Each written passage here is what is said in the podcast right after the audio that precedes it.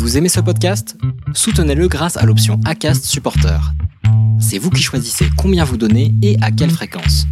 Cliquez simplement sur le lien dans la description du podcast pour le soutenir dès à présent. I'm Sandra, and I'm just the professional your small business was looking for. But you didn't hire me because you didn't use LinkedIn jobs. LinkedIn has professionals you can't find anywhere else, including those who aren't actively looking for a new job but might be open to the perfect role, like me. In a given month, over 70% of LinkedIn users don't visit other leading job sites. So if you're not looking on LinkedIn, you'll miss out on great candidates like Sandra. Start hiring professionals like a professional. Post your free job on linkedin.com/achieve today. Bonjour, c'est Constance. Pas de panique, votre épisode arrive juste après cette présentation. Tout d'abord, permettez-moi de vous souhaiter une excellente année 2021, plus lumineuse que la précédente. Vous commencez à avoir l'habitude, maintenant j'aime vous partager une proposition de podcast juste avant mon épisode. Si vous êtes comme moi, tombé dans la marmite des podcasts et que vous manquez de temps pour partir à la recherche d'épisodes inspirants dans cette vaste bibliothèque que sont les plateformes de podcast, je vous ai déniché la solution idéale. Il existe un podcast tout fraîchement créé qui a pour objectif de vous faire découvrir les épisodes inspirants, bouleversants ou même marrants, bref, marquants et à ne surtout pas rater, et ce, tout sujet confondu. Allez, trêve de suspense, je vous révèle le nom de cette pépite. Il s'agit de Génération Podcast. Chaque dimanche, Anne Fleur vous propose une sélection de trois épisodes qui l'ont touché, marqué ou ému. Et un dimanche sur deux, elle vous propose une rencontre avec un ou une hôte de podcast pour vous dévoiler les coulisses de vos podcasts favoris. Alors ce n'est pas le meilleur type de l'année 2021 Vous m'en direz des nouvelles. Maintenant, place à l'épisode.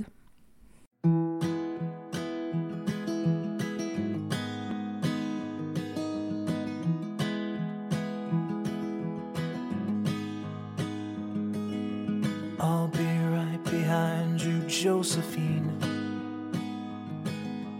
I won't leave you waiting in between. And the cigarette you bummed from me is almost burning out. You suck it till your fingers burn and throw it on the ground. Vous écoutez la deuxième partie de l'épisode 13 de la saison 2 du podcast Les enfants vont bien. Je vous retrouve aujourd'hui pour découvrir la suite de l'épisode d'Aurélia et Charlotte, et je sais que vous l'attendez avec impatience et pour cause. Aurélia et Charlotte ont eu le cran, le courage et la confiance pour pratiquer un geste courant dans le milieu de la PMA, mais peu ou pas pratiqué dans une chambre à coucher. Et c'est là qu'on se rend compte de la puissance de notre désir d'enfant dans nos couples. Alors bien sûr, Aurélia et Charlotte se sont renseignées, se sont formées et se sont entraînées pour cela. Elles ont fait appel à des professionnels compétents et compréhensifs qui leur ont transmis leur savoir, qui les ont rassurés, qui les ont rassurés et qui les ont guidés. Et c'est dans ce genre de cas qu'on se rend compte que finalement, tous les professionnels médicaux ne sont pas à mettre dans le même panier et qu'ils sont bien plus nombreux qu'on ne le croit à plaider notre cause et à nous aider dans l'ombre. Le message que je souhaite faire passer ici est de ne pas vous décourager face à des accompagnants obtus. Passez votre chemin, vous trouverez la perle qui fera de vous des parents. Je vous le redis, cet épisode est époustouflant. J'ai été bluffée par la sérénité qu'a procuré à Aurélia et Charlotte un bon accompagnement, mais surtout par la force de leur conviction et de leur certitude, combinaison qui s'est avérée payante, puisque dès le premier essai en insémination intra-utérine, elles ont eu le bonheur de découvrir que leur petite Amae s'était nichée au creux de leur ventre. PS, vous l'aurez compris, j'ai fait une petite erreur de définition dans l'intro de l'épisode précédent. Aurélia et Charlotte ont commencé par une insémination intravaginale et ont poursuivi par une insémination intra-utérine, le tout en version artisanale. Mais à culpa, c'est ça aussi de rédiger mes intros en étant sans arrêt entrecoupé par les filles. Et je ne vous raconte pas comme elles sont pipelettes. Allez, je vous souhaite une bonne écoute.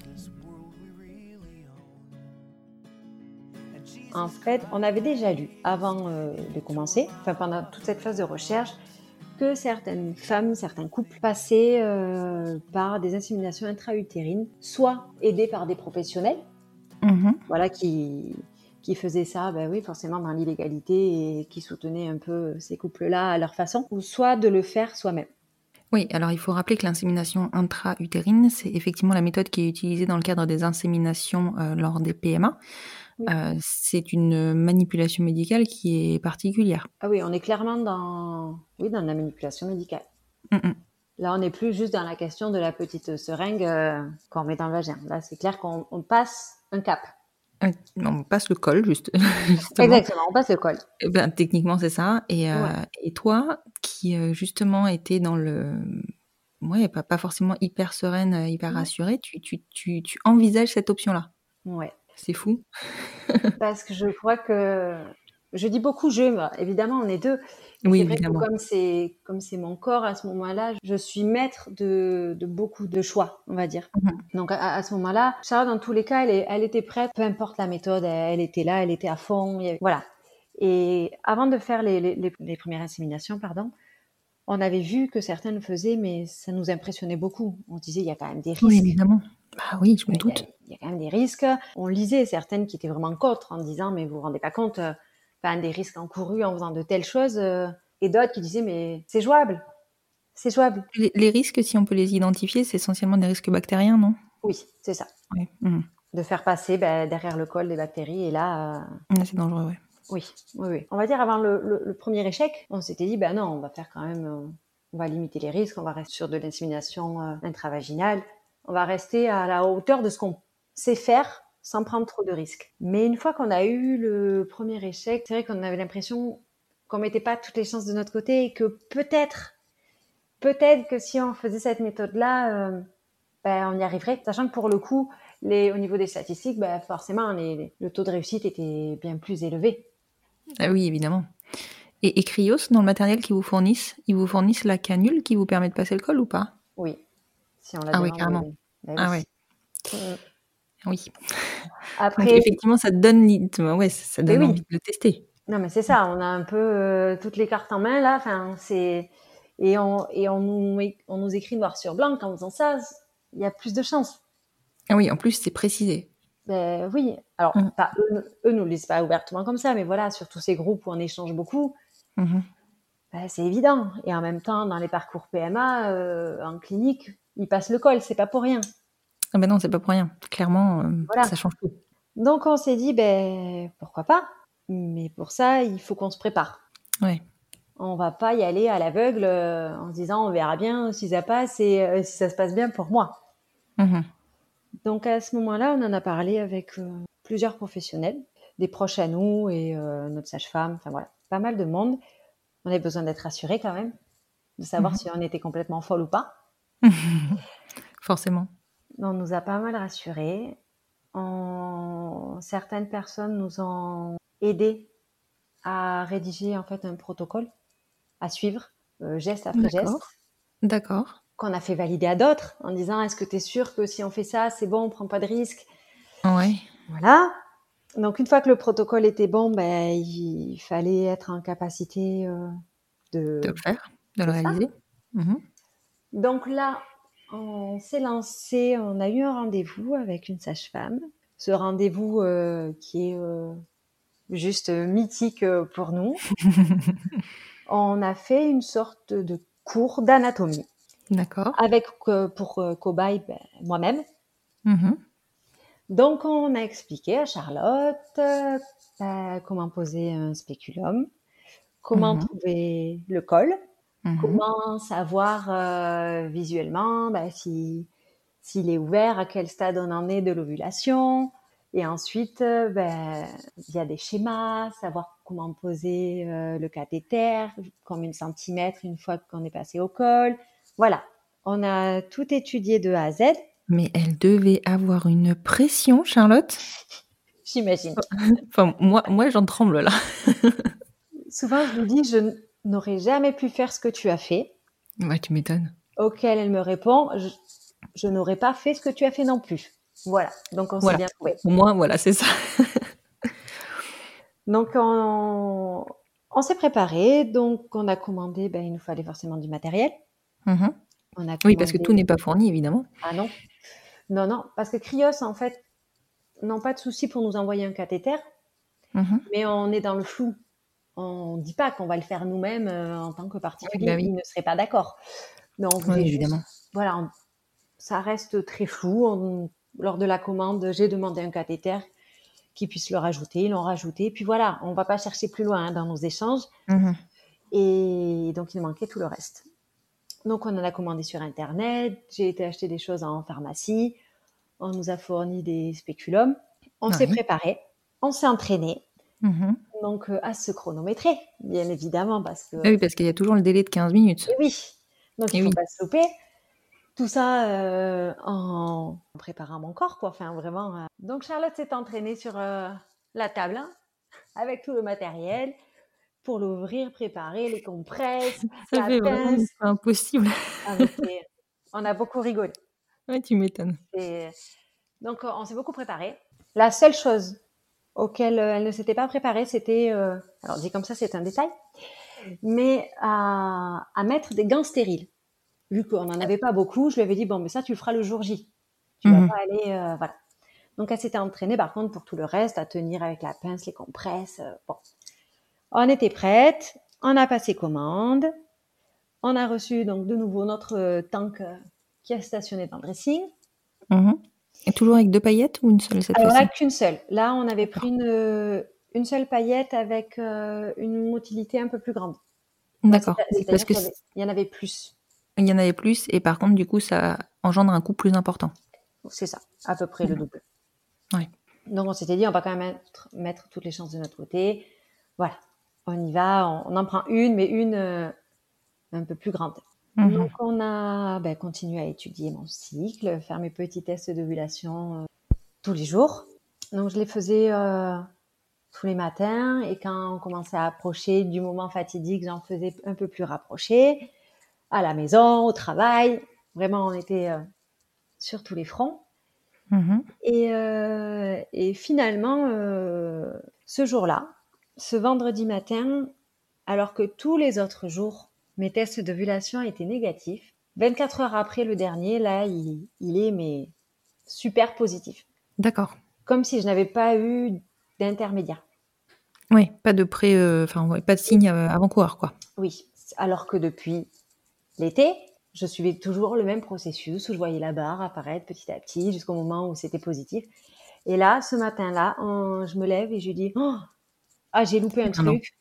Il est positif. Je sais pas, je sais pas où on en est de l'ovulation. euh, oh, mince quoi.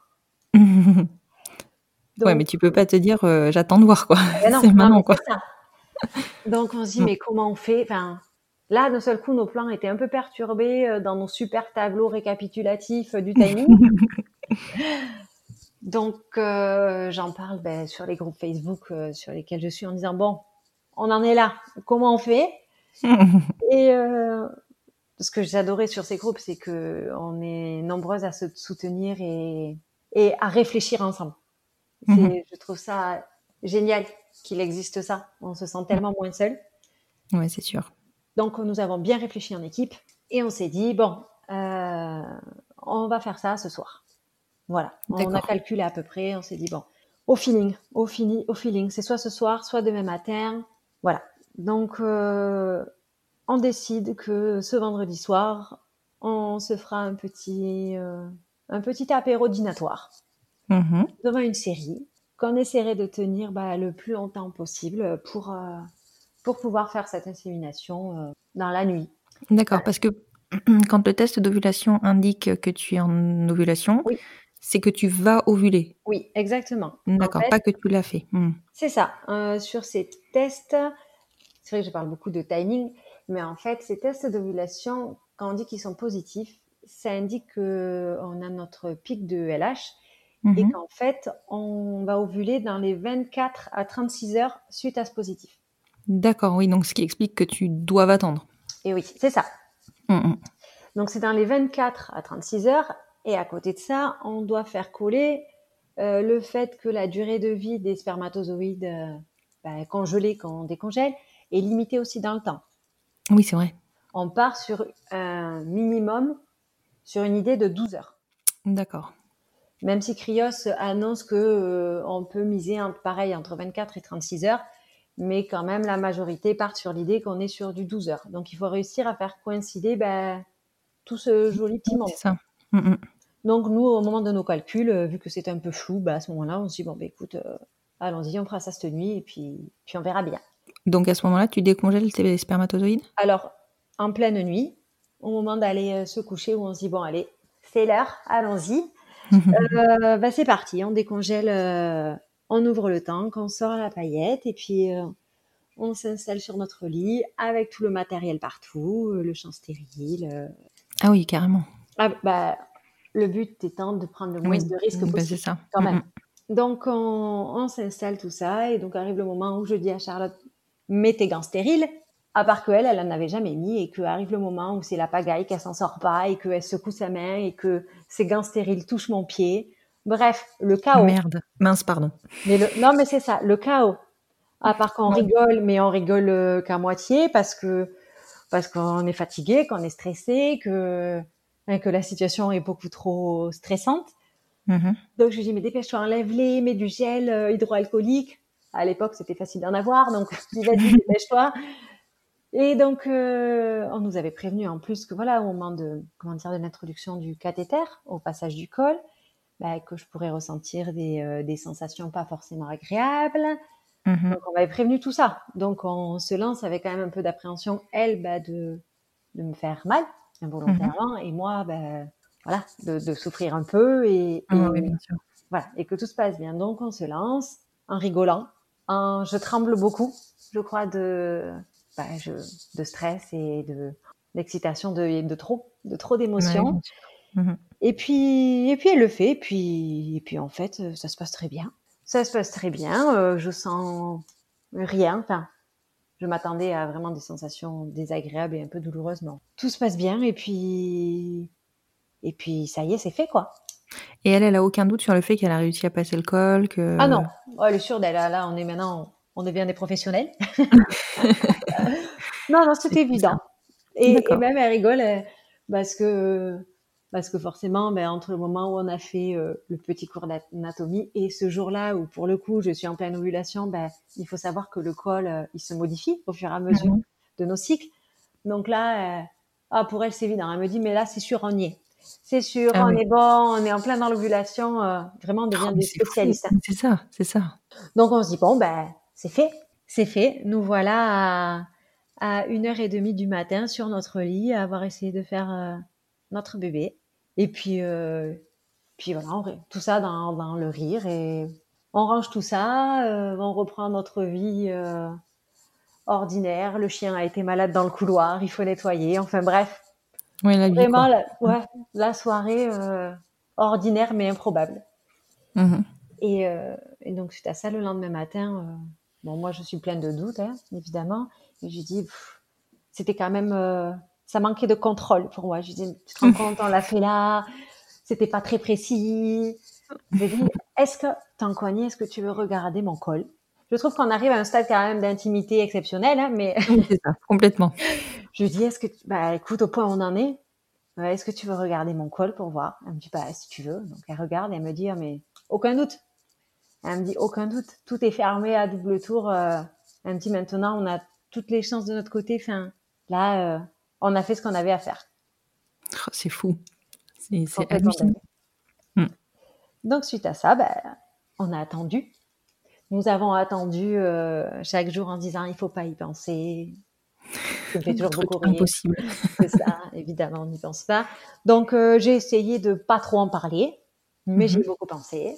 Et, euh, et puis, au, je crois, onzième jour, Mhm. j'ai commencé à ressentir quand même pas mal de choses dans mon corps. Mais bon, je me disais, non, non, ne dis rien, ne dis rien, c'est dans la tête. Et puis, en fait, euh, j'ai fait un test et le 14 février, il était positif. Ah, c'est fou. Vous avez réussi. Ouais, C'est une histoire de dingue. ouais. C'était- et on réalisait pas. Enfin, Bah, tu m'étonnes.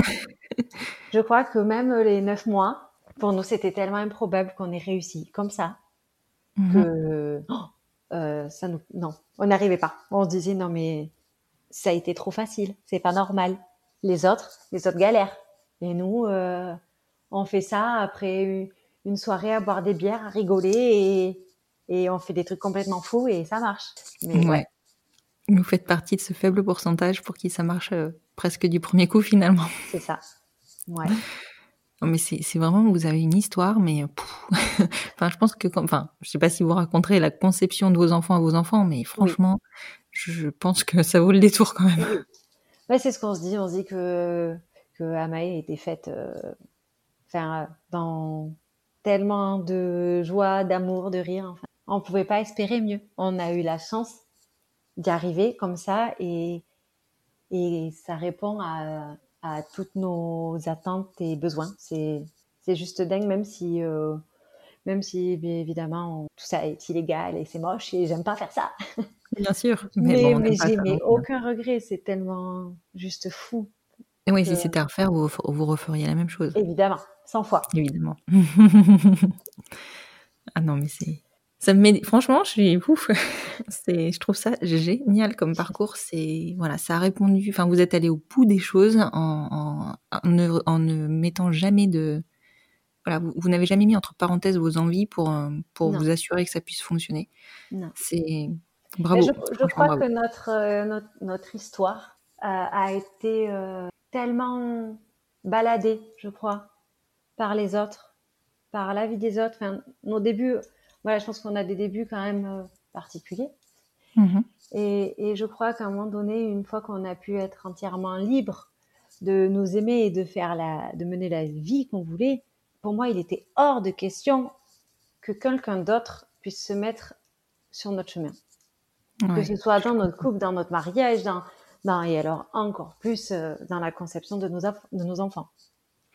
Et alors justement, ça a été accueilli comment ce bébé dans vos familles? Alors, euh, Je suppose que vous leur avez pas raconté la conception. alors maintenant si. Euh, D'accord. en fait, on en avait, on avait fait le choix de ne pas parler à nos familles euh, du moment où, on- où nous nous sommes lancés, Mhm. parce que euh, on a considéré que de façon générale, les gens ne crient pas sur tous les toits qu'ils se lancent euh, dans l'aventure euh, C'est pas faux. C'est même euh, était- rare. Oui, donc il était hors de question qu'encore une fois, on se démarque en faisant différemment. Mhm. Donc seuls euh, mes collègues étaient au courant parce que voilà, je, je- mes collègues, euh, c'est un peu toute ma vie aussi.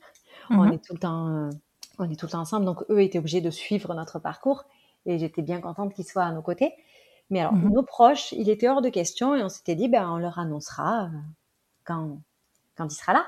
Donc nous avons attendu les trois mois, comme beaucoup de monde. On a attendu la première échographie. On a préparé des petites surprises, euh, comme beaucoup euh, pour nos parents. Mhm. Donc on a commencé par, euh, par ma famille, par mes parents. Mon père était plus que ravi. Mon père était, euh, qui, lui qui n'est pas du tout expressif, pour la première fois, je pense, de, de ma vie, je l'ai euh, vu dans son regard et entendu dire euh, Oh, Je suis content ». Et ça, je crois que ça valait euh, tous, les, euh, tous les sentiments du monde. Mhm. Donc, euh, donc mon père était ravi. Il n'a pas douté un instant sur euh, la maman qui portait cet enfant. Ah oui, c'est vrai, parce que Et oui, la question se posait. Mhm. et oui, parce qu'en plus ça ne se voyait pas encore à ce moment-là. Donc, Oui, tout à euh, fait. Donc il a rigolé, il a regardé Charlotte, il a dit ah, félicitations, et puis euh, bon, il était content et euh, très content. Il était prêt à l'annoncer presque sur le journal et appeler toute la famille pour le dire. Ma maman, euh, ça a été, on va dire, euh, pris avec un peu plus de d'étonnement. Mais elle est, elle est, elle est très contente d'être grand-mère aujourd'hui. Mhm.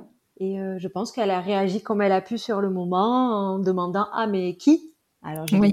d'après toi, ça, normalement c'est évident pour tout le monde. je me dis mais c'est moi. Elle me dit ah mais mais comment? Enfin donc voilà à partir de là on l'a expliqué. D'accord. Nous on a fait le, le choix. euh, on comprend aussi que pour beaucoup c'est quelque chose de très intime, qui préfèrent le garder pour eux et pour leur enfant. Mais c'est vrai que nous euh, rapidement on, on a décidé de, le, de raconter tout ça à ceux qui étaient capables de, de l'entendre et de l'accepter sans, sans jugement. Mhm. Et aussi, on va dire, à nos parents pour, euh, bah, pour leur expliquer et qu'ils puissent peut-être plus facilement assimiler tout ça. Voilà. Donc, euh, donc, on a raconté à qui on avait envie de raconter parce qu'on trouve que c'est complètement dingue comme histoire et qu'on est super fiers d'avoir fait ça. Et, euh, C'est clair. donc on a raconté euh, sans souci en disant que on voulait surtout pas que ce soit quelque chose de tabou et et donc c'est passé comme ça. En effet, les gens sont surpris parce qu'ils Oui. s'imaginent pas qu'on puisse faire ça. Mhm. Euh, une fois passé l'étonnement, forcément, ben, il y avait quand même un peu d'inquiétude pour euh, nos parents en disant mais vous vous rendez compte, qu'est-ce que vous avez fait au niveau des risques? Et puis on leur explique bien qu'on n'a plus 15 ans et que et qu'on sait ce qu'on fait et, et donc Et que c'était un choix fait en conscience, quoi. Exactement. Donc petit à petit, mais non, mais c'est c'est bien passé. La famille de Charlotte euh, aussi, son papa, du côté de son papa, très bien, et, euh, et sa maman, ben on n'a plus de on n'a plus de lien déjà depuis quelque temps, donc euh, Mhm. donc nous n'avons pas eu à lui annoncer, mais elle, elle sait que qu'une petite fille est arrivée, mais mais c'est la vie, c'est ainsi. Oui, tout à fait. C'est la vie de nos familles aussi, hein, hélas. C'est ça. Je vais, euh, je vais te poser quelques questions de, de, de fin d'épisode euh, parce qu'on y arrive tout doucement. Euh, donc évidemment, je suppose que vous êtes en procédure d'adoption pour euh, Maï. Bien sûr. C'est en cours. C'est pas a priori la partie la plus compliquée du problème pour vous. Du tout, du tout, du tout. Euh, Est-ce que tu peux me dire si aujourd'hui pour toi un enfant, donc en l'occurrence votre petite fille, est heureuse avec deux mamans? Alors, il est évident que oui. Notre petite fille est en pleine forme. Bon, elle dort pas assez. J'espère que le jour où je m'entendrai dire ça dans cet épisode, elle dormira d'ici là. Mais Je mis à part ça, elle est, euh, et elle va super bien. Elle est, c'est un bébé euh, très souriant. Euh, quelque chose l'autre jour que, donc elle est chez une nounou. Mhm. Elle est chez une nounou et comme beaucoup de nounous, je crois, on aime bien discuter quand on va la récupérer. Et puis on en est venu à aborder ben, la conception d'Ama et la réaction de nos familles, tout ça. Enfin, voilà. Mhm. Et, et donc je lui, je lui explique que nous on fait notre petite vie ben, ici, loin de nos familles, et que c'est mieux ainsi, et, euh, et que notre priorité c'est vraiment euh, ben, notre famille en fait, que Mhm. qu'on a formé et qu'on est on est dans l'amour en fait. Alors des fois ça paraît un peu niais, hein, mais euh, mais euh, ça c'est la vie qu'on a choisie en fait de s'aimer.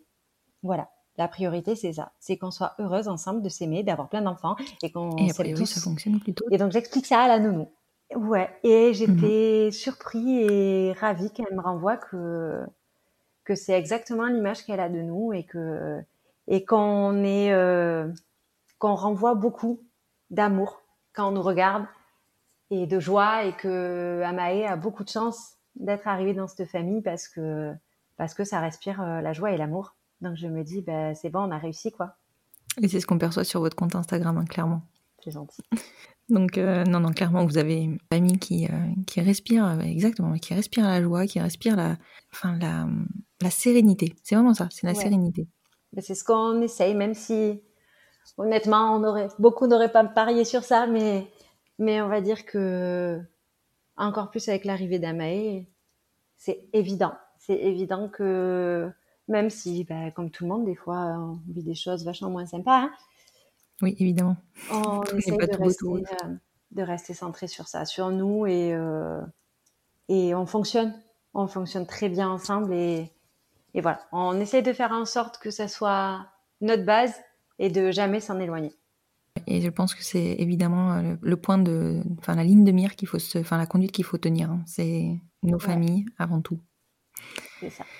Et je vais donc te poser la dernière question de l'épisode. Qu'est-ce qu'on peut vous souhaiter pour la suite? Euh, plein de bonheur, des enfants. Euh, D'autres enfants Ouais, Avec grand plaisir. Alors, on va vous souhaiter ça. ouais, ça serait, ça serait chouette, même si euh, des fois je me dis mais euh, pourquoi? Mais si, mais si, pour avoir encore plus d'amour et, euh, et voilà, vivre euh, et s'alimenter que de ça. Voilà, être en pleine forme et, euh, et être euh, dans l'amour comme ça, ici dans les Landes et, et rien de plus. avec une petite famille tout autour de toi. C'est vrai que les enfants, ça nous apporte tellement. Enfin, moi, je trouve que c'est des révélateurs. C'est ça, tellement. Je te remercie beaucoup d'être rendu disponible. Euh, vraiment, je suis ravie euh, d'avoir pu découvrir ton, enfin, votre histoire. Euh, ça, ça faisait vraiment un moment que, voilà, que j'étais très curieuse de découvrir quand tu m'as, quand tu m'as spéci- enfin, spécifié euh, quelle était la méthode que vous aviez utilisée. Euh, déjà, j'étais, euh, voilà, j'étais admirative. Et alors là, suite à cet épisode, mais c'est plus de l'admiration, quoi. C'est c'est juste dingue, incroyable. Je, franchement, je, je mettrai, si ça te ne te dérange pas, en lien de cet épisode, ton compte Instagram pour que, Ouais, bien sûr. bah, si jamais des, des couples souhaitent s'orienter vers cette méthode-là, bah, qu'elles puissent venir vers vous ou demander conseil. Alors je me doute que vous pourrez pas les guider parce que c'est pas votre métier, mais en tout cas, vous pourrez leur apporter votre expérience. Bien sûr. Bien sûr, bien sûr, pas de souci. Super. Merci beaucoup Aurélia. Merci à toi. À très bientôt. À très vite.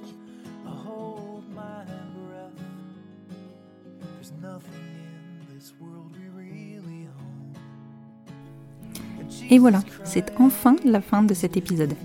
Je vous rappelle ce que je vous ai annoncé sur Instagram, sur le compte Instagram du podcast at les enfants vont bien podcast. À partir de la semaine prochaine, je repasse sur des épisodes complets chaque semaine. J'ai bien entendu vos frustrations et j'essaye de répondre au mieux. Si cet épisode vous a plu, je vous remercie de le partager, de le faire découvrir et surtout, surtout, n'hésitez pas à le conseiller et à conseiller le podcast à des familles qui seraient en plein parcours ou en pleine réflexion quant à leur parcours de conception.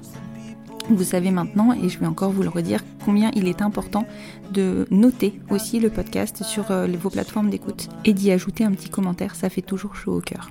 Je vous retrouve vendredi prochain, du coup, pour un nouvel épisode complet du podcast Les enfants vont bien. À très vite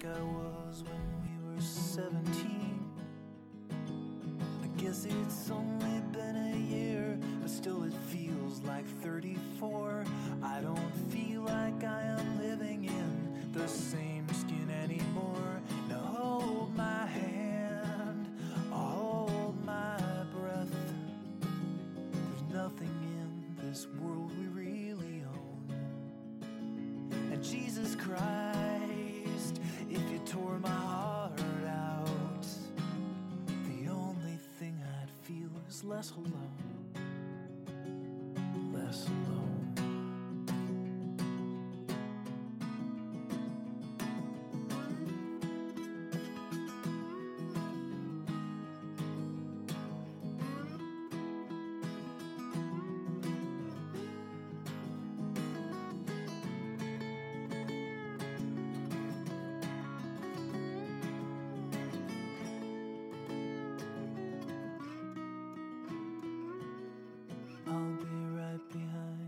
Josephine. Even when my soul's an amputee. And my bleeding heart is sinking in the lake inside my chest. So I grab what I can cling to and I leave behind the rest. Now hold my hand, I'll hold my breath. There's nothing in this world we really Jesus Christ, if you tore my heart out, the only thing I'd feel was less alone. Now hold my hand and take my breath and leave behind the things you'll never own. And Jesus Christ,